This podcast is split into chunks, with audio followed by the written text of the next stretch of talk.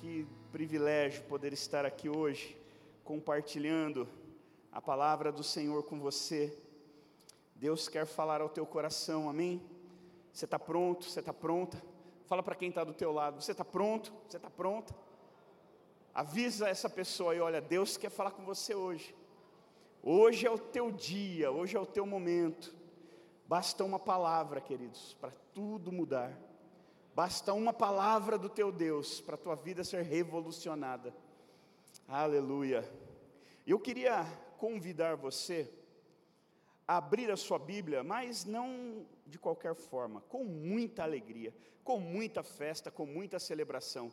Abra sua Bíblia com muita alegria em Gênesis 3:17. Oh, coisa linda. Gênesis 3, do 17 ao 24, diz assim: E ao homem declarou: Visto que você deu ouvidos à sua mulher, e comeu do fruto da árvore da qual eu lhe ordenara que não comesse, maldita é a terra por tua causa. Com sofrimento você se alimentará dela todos os dias da sua vida. Ela lhes dará, ela lhe dará espinhos e ervas daninhas, e você terá que alimentar-se das plantas do campo. Com o suor do seu rosto você comerá o seu pão, até que volte à terra, visto que dela foi tirado, porque você é pó, e ao pó voltará. Adão deu à sua mulher o nome de Eva, pois ela seria mãe de toda a humanidade.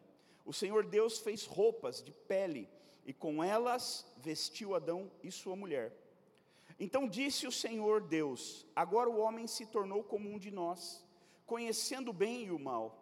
Não se deve, pois, permitir que ele também tome do fruto da árvore da vida e coma, e viva para sempre.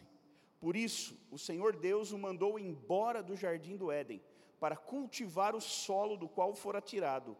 Depois de expulsar o homem, colocou a leste do jardim do Éden querubins e uma espada flamejante que se movia, guardando o caminho para a árvore da vida. Até aqui, queridos. É, começou meio triste a pregação, mas vai melhorar, tá bom? Começou meio para baixo, né? nossa, mas fica tranquilo. Deus sempre tem o melhor para nós. Esse texto ele conta uma das histórias mais tristes e mais delicadas da Bíblia. Deus fez o homem, Deus fez a mulher, e Deus fez um ambiente, um lugar para eles e os colocou nesse ambiente. Porque Deus tinha planos, propósitos para a humanidade. Adão e Eva representavam a premissa da humanidade, eles eram a forma, o molde da humanidade. E Deus tinha pensamentos muito bons, Deus tinha projetos bons, Deus, Deus tinha bons propósitos para o homem, para a humanidade. Só que você conhece a Bíblia, o homem pecou, desobedeceu a Deus, e por causa por, por consequência dessa desobediência, o homem foi tirado, ele foi, ele perdeu esse lugar que Deus havia feito para ele. Não esse lugar físico só, mas esse lugar nele. Deus colocou o homem em um lugar nele, de amizade com ele, de companhia dele, de comunhão com ele.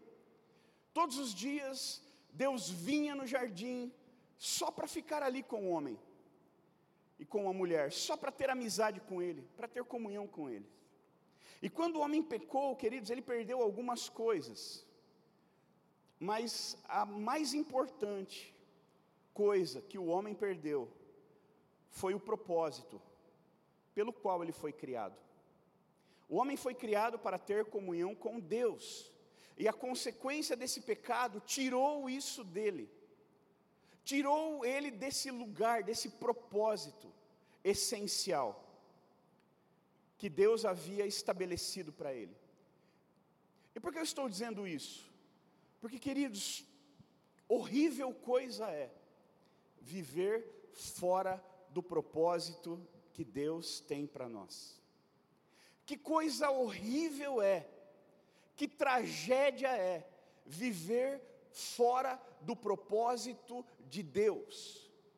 Você ter Deus, você saber sobre Deus, mas você viver uma vida longe dele, afastado dele, distante dele, ainda que você tenha acesso, existem muitos cristãos que, mesmo tendo acesso a Deus, que frequentando cultos, que tendo uma Bíblia à sua disposição para ler, que ouvindo ministrações, ainda assim, pela dureza do coração ou pelo desinteresse, eles optam em viver uma vida paralela ao propósito de Deus. E o tempo vai passando e eles estão na igreja e a vida não avança, as coisas não mudam. E muitas vezes se pergunta por que, que Deus abençoa tanta gente? Por que, que tantas pessoas testemunham do que Deus faz? E parece que a bênção de Deus não me atinge, a bênção de Deus não me alcança. Você já ouviu aquela expressão, aquela oração, Deus abençoa meus caminhos? Quem já ouviu isso? Quem já orou assim? Aleluia. Deus abençoa os meus caminhos. Queridos, Deus já tem um caminho bendito. Deus já tem um caminho abençoado. Pronto, estabelecido, preparado, disponível. Eu e você só precisamos entender qual é esse caminho e andar por ele. Não adianta, por exemplo, eu tomar decisões que Deus não está nelas. Decisões erradas e ficar, Deus abençoa meu caminho, abençoa meu caminho. E Deus fala, filho, eu já tinha um caminho abençoado. Você está andando na contramão dele, eu não posso te abençoar. Faz assim, abandona o teu caminho, esse caminho aí, e encontre o meu caminho e ande por ele e tudo vai dar certo, a vida vai fluir, a bênção vai acontecer, as coisas vão se desenrolar. E é sobre isso que eu quero falar com você nessa noite, para que eu e você não cometamos o mesmo erro de Adão. Fazer as coisas conforme a nossa cabeça, nossa, o nosso entendimento, conforme o desejo do nosso coração, e por consequência disso, perdermos um lugar em Deus que Ele preparou para nós. Eu quero reforçar isso. Quando o homem pecou, entre outras coisas, ele perdeu o propósito pelo qual ele foi criado. Eu quero falar com você sobre o propósito essencial de Deus para a vida de todos nós. Deus ele tem propósitos individuais. Ele tem um chamado para cada um, ele tem dons individuais, ele tem, mas ele tem um propósito geral. E quando você anda nesse propósito geral, nesse propósito essencial, e você está caminhando ali, então você vai descobrindo, Deus vai te dando alguns dons, alguns talentos, algumas, algumas, alguns chamados. O, o nosso chamado é diferente, mas o propósito de Deus para nós é o mesmo. E esse propósito ele é muito intenso, profundo e extenso, mas eu resumi ele em três pontos para dar tempo da gente ministrar. O propósito essencial de Deus, para mim e para você, resumido, é conhecer a Deus, se relacionar com Ele e fazê-lo conhecido. Vamos lá? Diga: conhecer a Deus, se relacionar com Ele e fazê-lo conhecido.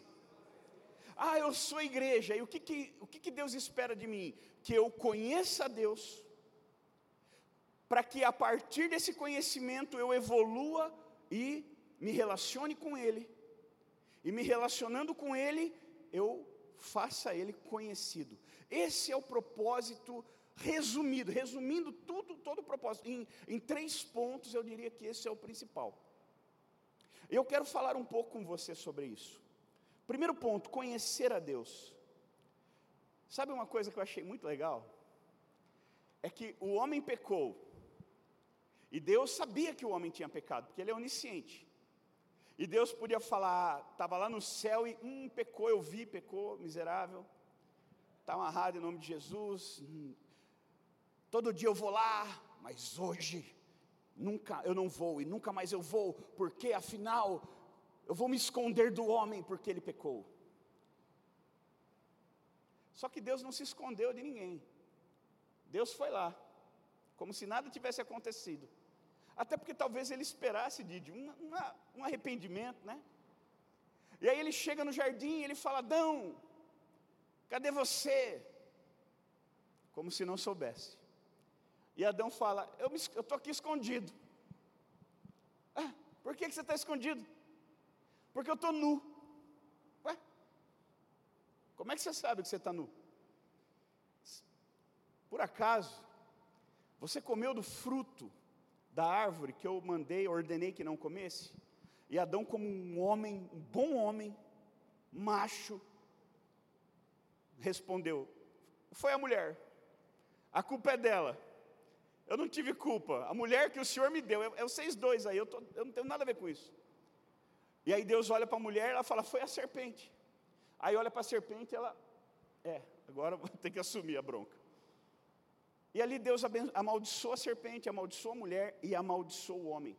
E junto com o homem, tudo que estava sobre a autoridade dele. Ou seja, toda a terra. Agora eu achei lindo isso, queridos, porque mesmo o homem pecando, Deus se revelou para ele, Deus foi lá, sabendo que já estava tudo estragado, sabendo que já não era o mesmo Adão do dia anterior sabendo que agora a desobediência entrou, que agora o mal entrou, que agora os olhos dele se abriram, né? Porque é, o fruto do conhecimento do bem e do mal. Só que o bem ele já conhecia. O fruto só revelou o mal. Adão agora era conhecedor do mal, porque do bem ele já era. Ele já era inocente, ele já era puro, ele era bom. E quando ele erra, então ele é expulso daquele lugar em Deus, e a partir daí, então, o pecado de Adão o impede de ver Deus, e o relacionamento dos dois foi quebrado. Mas sabe, queridos, o conhecer a Deus é indispensável. Não basta vir na igreja somente, queridos. Existem, sabe que existem centenas de pessoas que já frequentaram essa igreja e que hoje não estão mais em igreja nenhuma. Eles vieram aqui, eles louvaram ao Senhor conosco, eles adoraram ao Senhor conosco, eles ofertaram, eles dizimaram, alguns foram batizados, outros foram para o encontro, reencontro. Mas em algum momento eles se perderam. E hoje eles estão longe do Senhor. Isso é o que a gente precisa entender. Porque existe esse risco de nós estarmos aqui como espectadores. Existe um risco de que eu e você venhamos para o culto apenas para assistir. Para assistir o ministério tocar, para assistir o pastor pregar, para assistir e não para cultuar, e não para conhecer a Deus. Todos os cultos, nós devemos vir para a igreja, assim como você prepara, você prepara sua roupa, você prepara né, o cabelo e tal, o gelzão, e, e, e, bota aquela camisona legal, e você vem, né, a mulherada vestido, chapinha, aquele cheiro de queimado na casa inteira. Da mesma maneira que você se prepara para vir ao culto, você tem que preparar o teu coração também, gerar expectativas do que você vai fazer aqui, o que você vai receber, o que você vai buscar. Eu venho para o culto, primeiramente, para conhecer mais a Deus. Eu preciso sair daqui hoje mais crente do que eu era quando eu entrei. Eu preciso sair desse lugar mais amigo de Deus do que eu era quando eu entrei. Eu preciso sair desse lugar com mais entendimento acerca das coisas de Deus do que eu tinha quando eu entrei. E, na, e, no próximo culto eu vou vir, eu vou sair melhor ainda do que eu vou sair hoje. E no outro, e no outro, e no outro, e assim sucessivamente. Diga conhecer a Deus. Sabe por que é tão importante o conhecimento? Lá em, não precisa abrir, mas lá em Marcos 12, 24, diz assim: Jesus respondeu: O erro de vocês está em não conhecer as Escrituras, nem o poder de Deus. O erro de vocês está em não conhecer as Escrituras e nem o poder de Deus. Quem não conhece nem a Escritura, nem o poder, o que, que conhece de Deus? Nada. E nós não podemos cometer esse erro. Talvez você tenha frequentado a igreja, ou talvez você já foi mais fominha. Talvez houve uma época da tua vida que você era mais esfomeado por Deus, era mais sedento pelas coisas de Deus, por aprender, por crescer, por se aprofundar. E eu creio que Deus, ele, para algumas pessoas aqui, Deus ele quer resgatar isso. Deus ele quer levar você para aquele lugar de fome e sede que talvez você já viveu e hoje não vive mais. Talvez você está aqui hoje começando a frequentar a igreja, está começando o teu trilho de conhecimento. Então eu quero te motivar, meu irmão, minha irmã, se você está nessa condição, se dedique, se debruce em conhecer ao Senhor. Sabe por quê? Porque o conhecimento nos leva ao relacionamento. Tem um, um, um exemplo muito interessante. Quem aqui já viveu essa experiência? Você entra numa empresa nova, num trabalho novo e você não conhece ninguém lá. Você está lá, entrou no trabalho, numa faculdade, num curso, qualquer coisa. E você chega lá e você olha, não tem ninguém conhecido. E aí você começa então, né, rapidinho você já dá uma escaneada, já olha as pessoas e já forma um, pré, um, um pré-conceito acerca delas, um pré-julgamento. Então você vê aquele ali, meio gordinho, você fala, ixi, esse aí come demais. Você vê um magrinho, fala, nossa, esse daí deve você vê um, né? E aí tem sempre um que você não vai com a cara. Né? Ou só eu? Tem sempre um que você fala, hum, aquele ali não é legal. Só que à medida que você vai trabalhando junto, você é obrigado a conhecer a pessoa. E à medida que você conhece, você vai mudando a tua opinião acerca dela. E de repente você, uau, ó, o pouco que eu conheci, eu já vi que não era assim, Didi eu já vi que a pessoa não era aquele monstro que eu imaginava. Tá, mas eu vou conhecer um pouco mais. E aí você começa a conhecer um pouco mais. E aí você começa a perceber que a pessoa é muito legal. E aí você vai conhecer um pouco mais. E à medida que você vai conhecendo, você vai tendo, você vai se relacionando com essa pessoa. Alguém aqui já viveu uma experiência assim?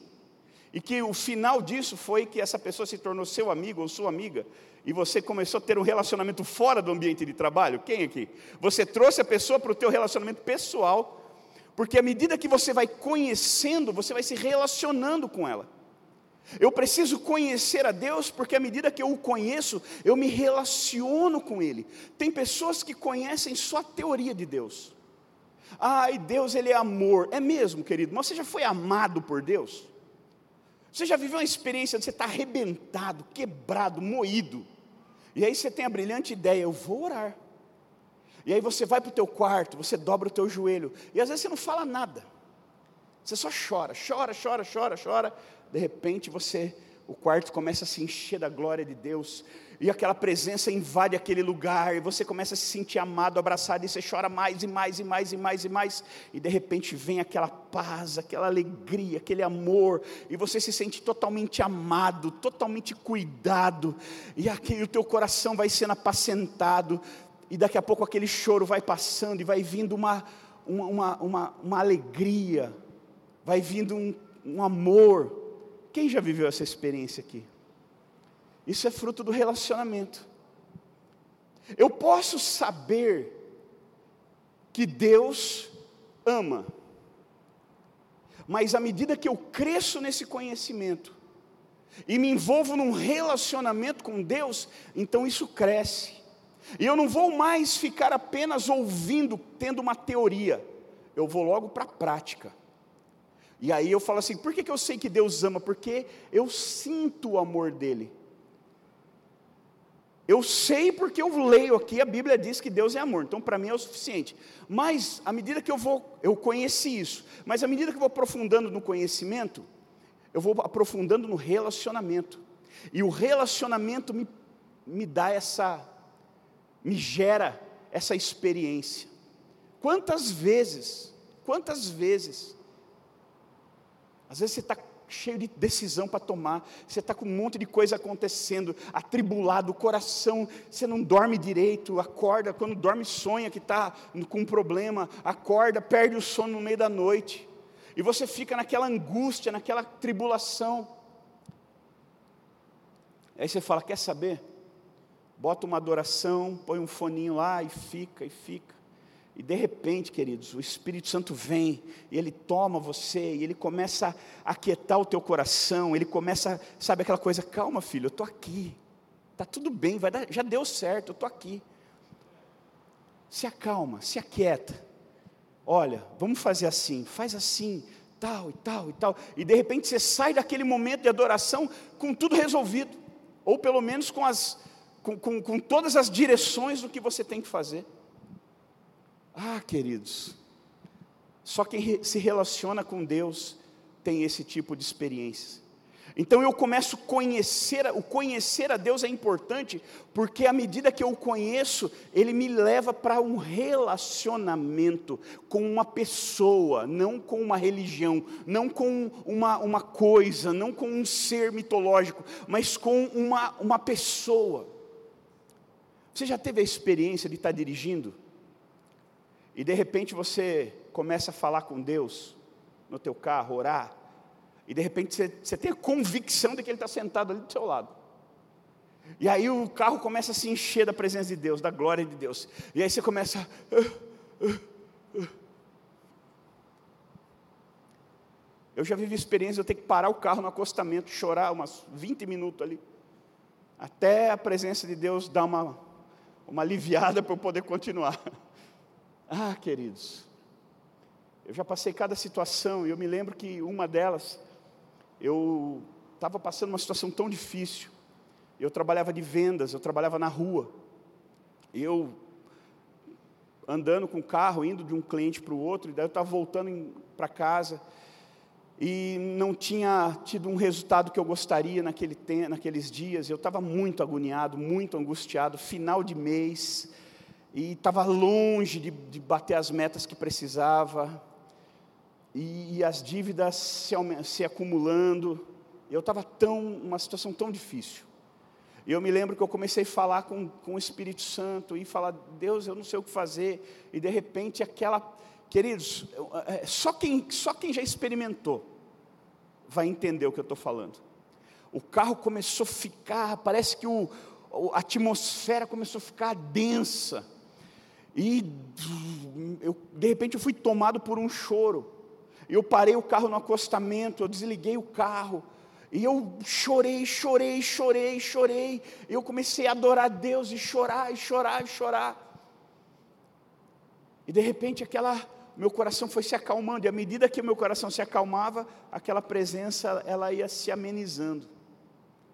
E aí daqui a pouco, a hora que eu, eu fiquei sei lá quanto tempo ali, mas a hora que eu consegui ligar o carro de novo e sair, queridos, eu estava transformado. E eu não falei uma palavra, eu só chorei. Mas sabe quando você, quem é casado que sabe disso? Sabe, marido, quando você chega em casa, e aí você olha para sua mulher e você fala: Hum, aconteceu alguma coisa. E ela está diferente, ela está estranha, você não sabe o que aconteceu, mas você sabe que alguma coisa aconteceu porque você conhece. Você tem relacionamento, você sabe. E aí você fala assim: aconteceu alguma coisa, bem? Não, está tudo bem. Tem certeza? Tem, está tudo bem. Hum. Só que está lá, pá, pá, batendo as coisas, pá, pá. Mas está tudo bem mesmo, tem certeza? Não, está tudo bem. Aí você fala assim: eu sei que não está tudo bem, porque eu conheço. Tudo bem, ela não quer falar, ela não quer compartilhar, ela não quer ficar remoendo, tudo bem, é um direito dela. Mas porque eu me relaciono com ela, eu conheço. Então, ainda que a boca dela diga está tudo bem, todo o resto está dizendo não está. Não está tudo bem. E eu não preciso me guiar pelo que eu ouço, porque eu vejo, eu conheço. Assim é o Espírito Santo com quem se relaciona com Ele. Você não precisa ficar falando para Ele. Você só chora e Ele entende tudo. Você chora, chora e ele está entendendo tudo ali o que está acontecendo. ele te abraça, ele te conforta, ele te consola, ele te cura, ele te aquieta, ele te acalma. A hora que você começa a se acalmar, aí ele fala: Calma, filho, eu estou aqui. Ó, vai por aqui. Faz desse jeito. Aí você, puxa, como eu não pensei nisso antes? Isso é fruto do relacionamento.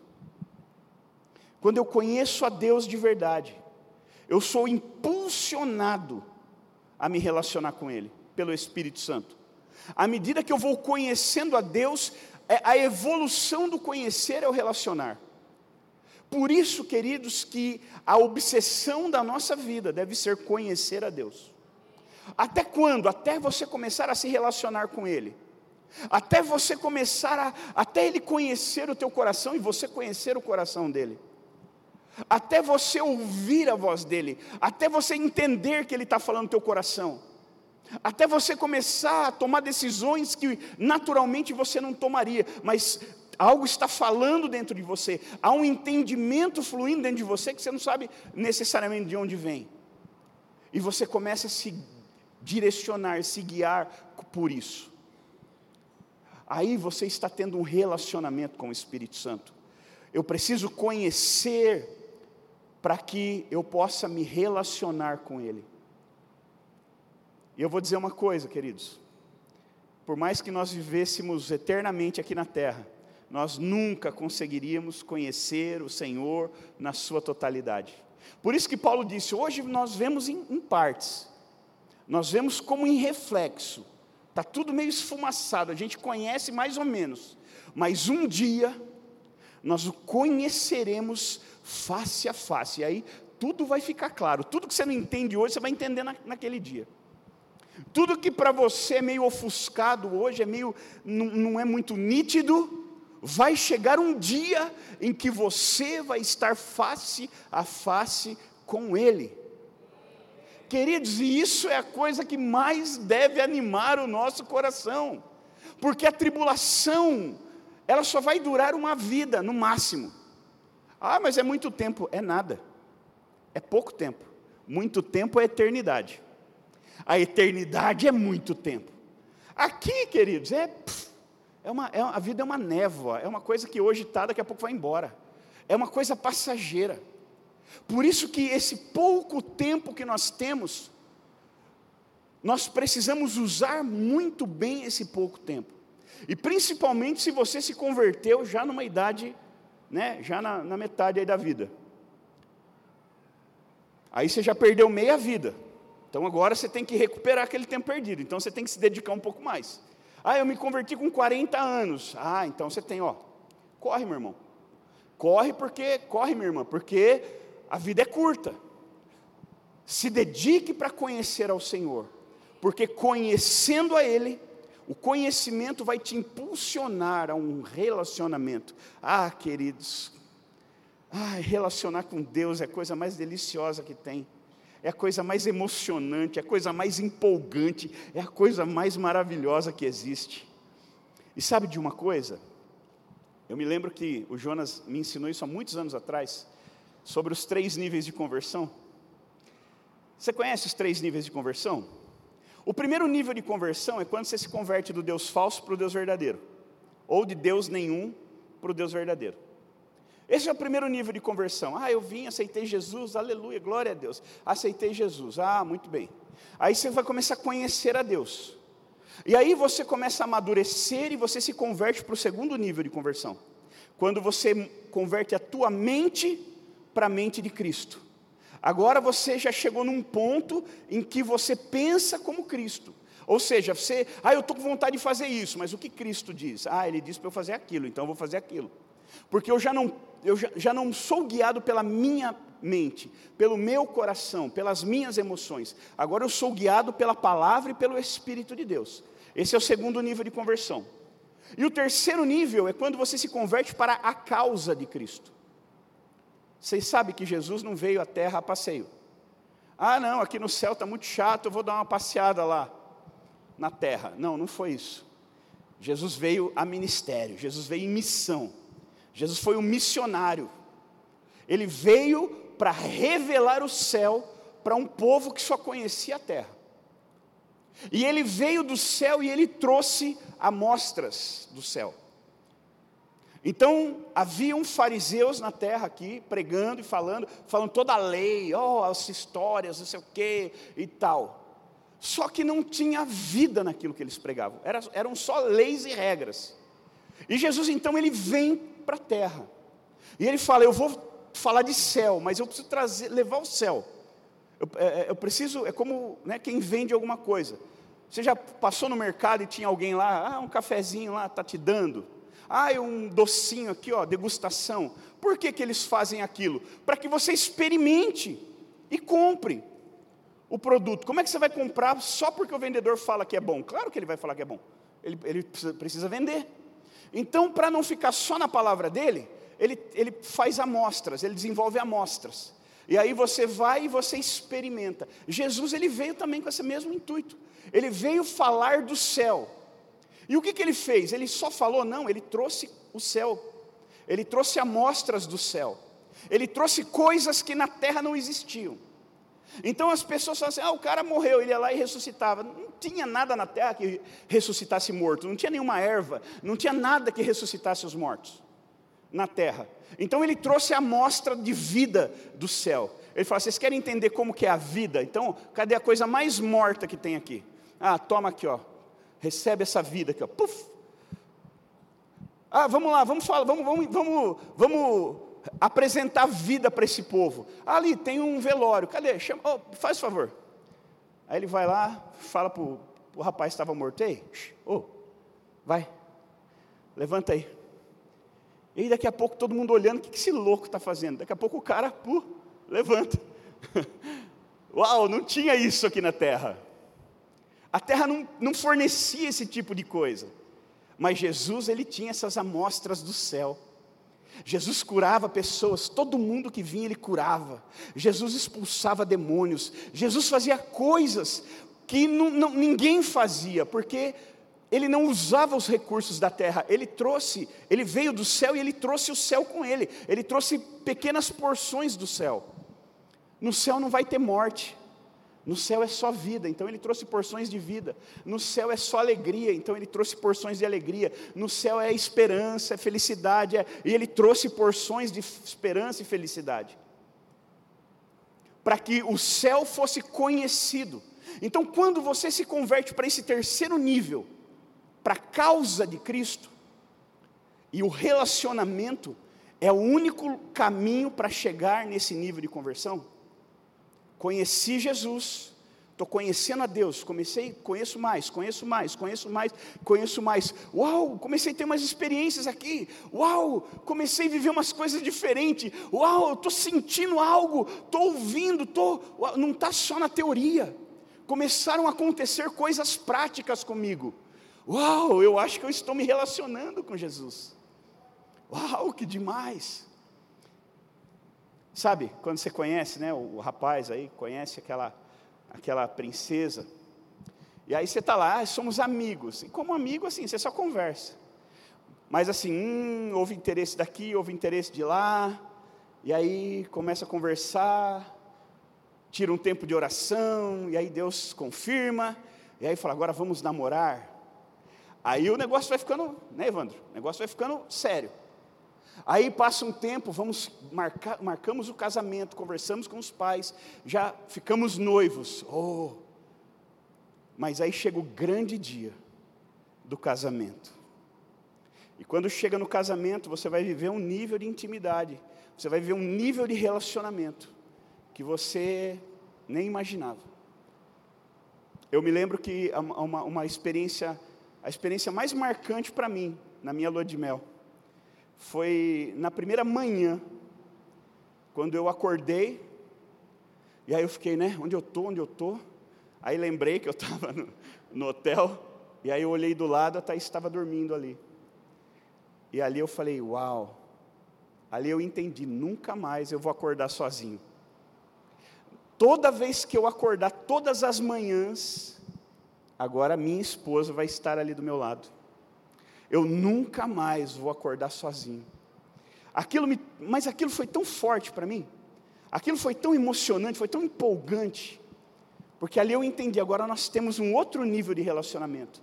Agora não é mais os noivos que cada um briga, vão para casa. Ou a gente fica junto beijinho, beijinho, vão para casa. Cada um para sua casa. Não, agora nós vamos para a mesma casa, para a mesma cama, para a mesma vida. Nós vamos dormir juntos, nós vamos acordar juntos, nós vamos tudo junto. É um outro nível de relacionamento. E é esse nível de relacionamento que eu e você temos que ter com Jesus a ponto de nunca mais acordar sozinhos. Toda vez que eu acordo, bom dia Espírito Santo. O que, nós vamos fazer hoje? O que, que nós vamos viver hoje? Oh, aleluia, oh Jesus, obrigado. Nunca mais sentar numa, na mesa para fazer uma refeição, sem orar e agradecer ao Senhor e reconhecer que você só tem aquilo porque Ele é bom. Ah, queridos, isso é maravilhoso. E quando eu vou para esse terceiro nível, quando eu me converto à causa de Cristo, quando o relacionamento me leva a esse momento, então eu começo, Jesus começa a me conhecer, mas eu também começo a conhecê-lo. Eu começo a conhecer o coração dele e entender o que ele espera de mim, o que eu posso fazer por ele, não só o que eu posso receber, mas o que eu posso dar, o que eu posso fazer. Eu começo a entender que Jesus, o coração de Jesus, ele queima por almas, por vidas, por pessoas. Jesus, ele, ele não veio para salvar meia dúzia, ele veio para salvar todos, para que todo aquele que nele crê não pereça, mas tenha vida eterna. Jesus quer salvar pessoas, o coração de Jesus bate por vidas, o coração de Jesus bate por salvação, o coração de Jesus bate por, por gente no céu, por céu cheio, inferno vazio. Jesus, Jesus já foi lá no inferno, ele conhece, ele tem conhecimento de tudo, ele sabe o que é o inferno. E ele também sabe o que é o céu. Então ele fala assim: só tem uma, uma vida, uma vida curta, para que essas pessoas se arrependam e creiam, e saiam desse caminho de trevas e vivam um caminho de vida eterna.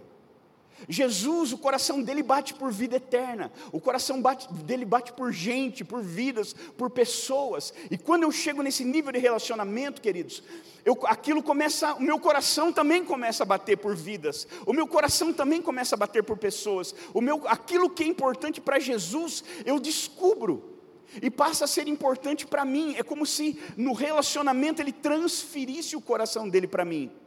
Assim como eu transfiro o meu para Ele, assim como Ele sabe o que é importante para mim, assim como Ele conhece todos os meus planos, os meus sonhos, todos os desejos do meu coração, e Ele vai, ele vai trabalhar para que esses, isso se realize, porque Ele me ama. Eu passo a conhecer o coração de Jesus, e porque eu o amo, eu começo a recalcular a rota da minha vida, e eu começo a entender assim: uau! Eu posso usar a minha vida nesse pouco tempo na terra para agradar o coração de Deus. Eu posso usar esse pouco tempo, essa vida curta, breve, passageira que eu tenho, para fazer aquilo que é importante para Ele. Por isso eu quero falar com você, líder de célula. Eu sei que às vezes você se cansa, eu sei que às vezes é difícil, às vezes é cansativo, às vezes há momentos que a gente se decepciona, isso tudo é normal. Mas toda vez que você estiver cansado, toda vez que você estiver decepcionado, decepcionada, né? Toda vez que você estiver, toda vez que estiver difícil, lembre-se que você conheceu o coração de Jesus. E você não faz para agradar o teu coração. Você faz para agradar o coração dele. Então se fortaleça nessa revelação, nessa verdade, e, e siga em frente. E ainda que tudo esteja errado, ah, o povo não vem, as pessoas, né, eu já, já liderei célula que me deu trabalho, as pessoas não, não vinham, não tinham compromisso. É só eu, eu sei que aqui é, era a única que era assim, graças a Deus. Mas eu passei, eu tive momentos difíceis. Assim como tive células que, meu Deus do céu, né, geraram líderes que viraram supervisores, e, mas eu também tive, no início principalmente, células que foram difíceis. E dava, dava aquela tristeza às vezes. Eu me lembro uma vez, eu e a Thaís abrimos uma célula e naquele dia ninguém veio. Eu fiquei na portão esperando, ninguém veio. Aí deu oito horas, nada, oito e cinco, nada, oito e dez, nada. Só que célula nunca foi o desejo do nosso coração, é que nós entendemos que era o desejo do coração de Deus. E aí, daqui a pouco eu olhei, eu vi um bêbado vindo. Eu falei para Thaís, Ixi, vamos entrar logo, porque esse bêbado vai pegar a gente para conversar aqui. E já está ruim porque as pessoas não vieram para a célula. Ainda o bêbado pega a gente para conversar e vai acabar com a nossa noite. E aí a gente, quando eu estava entrando, o bêbado tropeçou e caiu no portão de casa. Braf. Aí eu falei, não, agora eu tenho que ir lá ajudar. Aí nós saímos, pegamos ele, levantamos, ele muito bêbado. Aí peguei, coloquei para dentro de casa, colocamos na sala, né, as cadeiras estavam postas, colocamos ele na sala, a Thaís falou assim, vai conversando com ele aí que eu vou fazer um café forte. Aí ela foi para a cozinha fazer um café e eu fiquei conversando com o bêbado. E foi a pregação mais avivada que eu já fiz, queridos. Porque eu tinha que pregar gritando, porque eu dava uma. uma ela, ah! E eu preguei para aquele. Eu fiz a célula com aquele bêbado, eu e ele. Aí a Thaís deu quase um litro de café forte para ele, ele foi melhorando. E, aqui, e ele foi embora para a casa dele. E eu nunca mais vi esse bêbado. Eu nunca mais vi. Passado uns três anos, eu estava na frente da minha casa, mexendo no meu carro, lá limpando o meu carro, e eu escuto: Ô oh, irmão Jobert, paz do Senhor. E eu olhei procurando o irmão da Cristo Salva. E aí eu vi aquele cara, eu, paz, mas eu não reconheci quem era. Ele falou: Você lembra de mim? E eu, não, meu irmão, vem mais perto para eu te ver. Aí ele falou: O Renilton, lembra que você pregou para mim aquele dia que eu estava bêbado? Aí ele atravessou a rua, me abraçou, ele falou: Meu irmão, eu voltei para minha cidade. Ele veio, estava a trabalho aqui, ele falou: Voltei para minha cidade. Minha esposa já era crente, já orava por mim. E eu nunca tinha aceitado ir para a igreja. Depois daquele dia eu aceitei para a igreja com ela. Me converti, me batizei, e hoje eu sou diácono na minha igreja. Uau, queridos, que coisa linda. Né, bem? Na verdade, na verdade esse bêbado, a Thaís e a pastora Ana Paula pregaram para ele lá na Midas. Ele trabalhava na, numa empresa aqui, a Midas. E eles, elas estavam, já tinham pregado para ele, mas ele nunca tinha dado ouvido. E nesse dia ele caiu na porta de casa. E hoje eu entendo que Jesus derrubou ele ali, passou o pé nele ali, ele caiu, porque Deus tinha um plano. Deus deu um rodo nele ali, porque Deus tinha um plano. Ah, queridos, aquela noite foi muito frustrante para mim, porque eu preguei para um bêbado, era para eu ter uma cela enorme, só estava eu e um bêbado. Foi muito frustrante. Eu confesso que eu fui, pra, eu fui dormir muito frustrado, pensando seriamente se eu deveria seguir em frente ou se eu deveria parar. Uau, mas graças a Deus que nós não paramos. Só pelo Renilton já valeu. Já valeu tudo. E é isso que eu quero que você entenda, querido. Já finalizando, estamos indo para o final. Nós precisamos, nós que já conhecemos Jesus, que já temos um relacionamento com Ele, precisamos fazê-lo conhecido. Precisamos pregar o Evangelho, precisamos mostrar o Evangelho. O Jonas pregou aqui um dia que essa palavra tem reverberado no meu coração. Um dia o Jonas falou aqui: talvez você seja a única Bíblia que as pessoas estão lendo. Uau! E aí nós chegamos em casa e começamos a conversar. Eu falei, Thaís, se a gente for por essa lógica é demais, porque então quer dizer, cada, cada atitude minha pode ser um versículo. Eu posso mostrar a Bíblia com meus, as minhas atitudes, podem ser versículos, que legal. Deixe as pessoas lerem você, deixe as pessoas descobrirem Jesus, analisando a tua vida, lendo as suas atitudes. Pregue com as tuas atitudes, revele Jesus, faça Jesus conhecido, aonde você estiver, meu irmão. Você não precisa ser pastor em tempo integral para fazer Jesus, para viver para Deus. Você vive para Deus ali onde você está. Afinal, aonde você mora, tem pessoas ali, aonde você trabalha, tem pessoas ali que talvez ninguém mais alcance. Eu e você precisamos chegar nesse nível de entendimento, esse nível de relacionamento, de ouvir o coração de Jesus. E quando eu ouço, o coração dele diz: almas vidas, almas pessoas, salvação. E é isso que nós devemos viver. Se coloque em pé, por favor.